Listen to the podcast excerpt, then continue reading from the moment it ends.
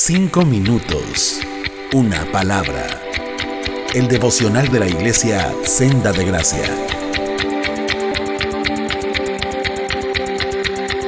¿Qué tal hermanos? Espero se encuentren muy bien. Aquí les habla su hermano Mike Gámez nuevamente. Aquí tratando de compartirles algo que espero que sea de ayuda, como lo está haciendo conmigo. He estado pensando y meditando mucho acerca de esto que les voy a hablar. Es acerca del dar dar dinero. el devocional pasado les estuve hablando acerca de lo que en sí el dinero es, ¿no? Hablé sobre que el dinero en sí no es malo, pero sí el amor hacia el dinero es el inicio de todos los males, dice la palabra. Hablamos también sobre que todas las cosas son de Dios, todo lo que tenemos es de Dios. Hablé sobre el hecho de que lo que hagamos con nuestro dinero habla claramente de cómo está nuestro corazón y dónde está nuestra confianza hablamos un poco acerca de lo que debemos de hacer con el dinero. Somos administradores de lo que Dios nos da y que obviamente vamos a dar cuentas en algún momento. Vamos a estar delante de Dios, delante del trono blanco del Señor y vamos a dar cuentas de todo lo que hagamos. Ahora, una característica importante de una persona que ha sido salva es que da con generosidad y no nada más dinero, ¿no? En este caso me voy a enfocar en el dinero, pero una persona da y se entrega con esfuerzo, con trabajo, con lo que Dios le ha dado, que son dones, cosas que tú has aprendido, experiencia, lo que tú sabes. Normalmente una persona salva lo entrega para el servicio de Dios. Pero en esta ocasión me quiero enfocar en dar dinero en la iglesia. Dice la, la, palabra en Primera de Crónicas 29, 14. Dice, pero ¿quién soy yo y quién es mi pueblo para que podamos darte algo a ti? Todo lo que tenemos ha venido de ti y te damos solo lo que tú primero nos diste. Este es el entendimiento de alguien que ha aprendido que Dios es dueño de todas las cosas y que Él nos lo entrega, nos lo da para que lo administremos y que lo devolvemos, que lo damos a la obra. Podemos dar en diferentes partes. Creo que es importante estar atento a eso, estar atento a las necesidades, a las personas. Y, yo creo que a Dios le agrada que, que, seamos generosos en eso y con las personas. Pero creo yo que hay un gran gozo y una gran responsabilidad en el dar en la iglesia, en, la obra de la iglesia como tal. Ahora, quiero resaltar lo siguiente. Ofrendar es un privilegio.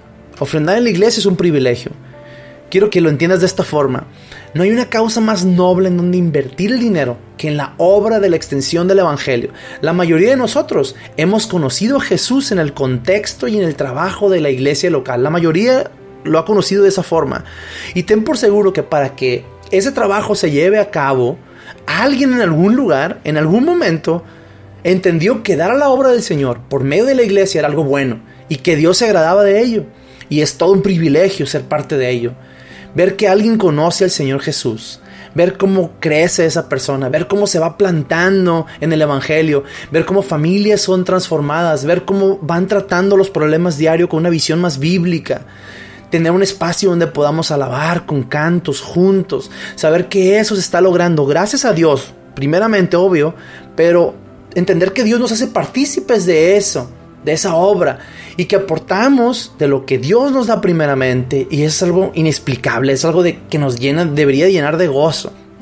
El sostenimiento de la iglesia, la renta, adecuar un local nuevo, que es lo que estamos viviendo, o, enviar un misionero, que también lo estamos viendo, el sostenimiento de los pastores, que también lo vemos, todo eso es responsabilidad de los miembros de la iglesia. Es verdad que en algunas ocasiones Dios utiliza personas fuera de la iglesia para proveer para su obra, pero eso es solamente una excepción. Así pasó, por ejemplo, con los egipcios cuando el pueblo de Israel iba saliendo de Egipto, ellos entregaron a los hebreos oro y joyas para el camino y para que el sostenimiento de ellos. Dios proveyó en esa situación de una forma excepcional para ellos, para su pueblo. Pero eso es algo esporádico. La responsabilidad es de la misma iglesia.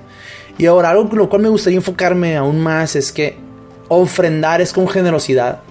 En el Antiguo Testamento se usaba el diezmo como medida para dar al templo. El diezmo era la medida que se usaba. Y no nada más era un diezmo, eran varios diezmos. Ahora, en el Nuevo Testamento no se implementa la ordenanza del diezmo como tal, pero sí sabemos que es una medida, es una guía que podemos usar y que tiene sabiduría en ella. Ahora, la Biblia nos enseña a dar generosamente y conforme a lo que Dios nos ha hecho prosperar. Dice en 1 Corintios 16:2, el primer día de la semana cada uno de ustedes guarde algo en su casa atesorando en proporción a como esté prosperando, para que cuando yo llegue no haya entonces que levantar ofrendas. Aquí Pablo estaba enseñando a los corintios no estaba enseñándoles una, una medida, o sea, no estaba dándoles como que un mandamiento, sino que estaba apelando a sus corazones, a que ellos entendieran que ellos habían sido vasos de una bendición inmensa, mucho más grande que cualquier tesoro, mucho más grande que cualquier dinero que puedas tener, a que ellos entendieran que era importante el dar con generosidad conforme Dios había prosperado. No te decía tanto dinero en tal momento, no. Simplemente era como que da generosamente. Ahora, en la carta de Marcos, en capítulo 12, se muestra una historia en la que una viuda da al templo todo su sustento y los ricos daban de lo que les sobraba. Y en ese momento Jesús dijo, les aseguro que esta viuda pobre ha dado al tesoro más, al tesoro de la iglesia, más que todos los demás. Estos, refiriéndose a los ricos, dieron de lo que les sobraba, pero ella, refiriéndose a la viuda, de su pobreza echó todo lo que tenía, todo su sustento. Ella entendió que dar generosamente no se refería a una cantidad de dinero, era más bien un deseo del corazón de querer aportar y entender la importancia de esto. La palabra de Dios nos enseña a ser generosos. La palabra de Dios nos enseña a dar. Como hijos de Dios queremos agradar a nuestro Salvador y queremos dar para que más personas lo conozcan. Dar para la obra de Dios trae más y más gloria a su nombre. Hermanos, los invito a pensar en esto, pero también actuar y dar con generosidad y en amor, encontrando gozo en esto. Hermanos, espero que estas palabras los ayuden a entender como lo está haciendo conmigo y se los comparto y espero que Dios me los bendiga mucho. Cinco minutos. Una palabra